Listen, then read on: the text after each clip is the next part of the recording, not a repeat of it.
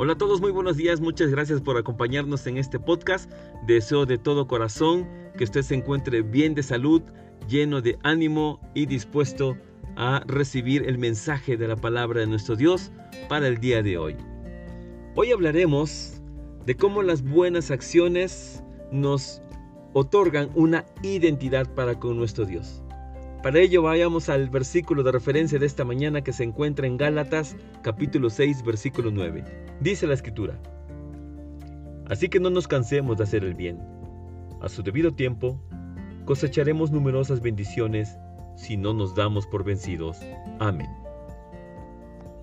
Cada buena acción es una semilla que sembramos.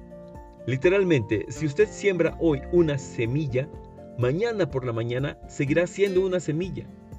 Un agricultor sabe que con los respectivos cuidados y paciencia podrá disfrutar a su debido tiempo los frutos de su cosecha.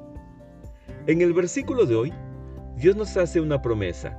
Si no nos cansamos de hacer el bien, si permanecemos constantes en hacer buenas obras, tendremos una gran cosecha de bendiciones. Dios nos invita a visualizar cada buena acción como una semilla que estamos sembrando en buena tierra. Las buenas obras no están fundamentadas en el trueque o en el intercambio de obras. Usted da sin esperar nada a cambio. Dice la escritura en Primera de Tesalonicenses, capítulo 5, versículo 15. Asegúrense de que ninguno pague mal por mal.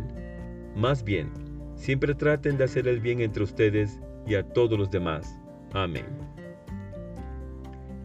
Eso nos libera de la tensión de decir, ¿qué obtengo yo de esto?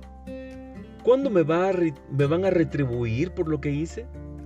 Nos liberamos de esos pensamientos porque nuestras buenas acciones están basadas en la esperanza de que Dios cumple sus promesas. Por tanto, mostramos fidelidad a nuestro Dios cuando vivimos conforme a este principio. Mis buenas acciones me identifican como hijo de Dios.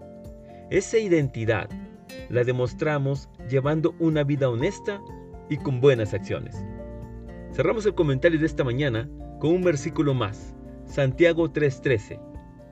Si ustedes son sabios y entienden los caminos de Dios, demuéstrenlo viviendo una vida honesta y haciendo buenas acciones con la humildad que proviene de la sabiduría.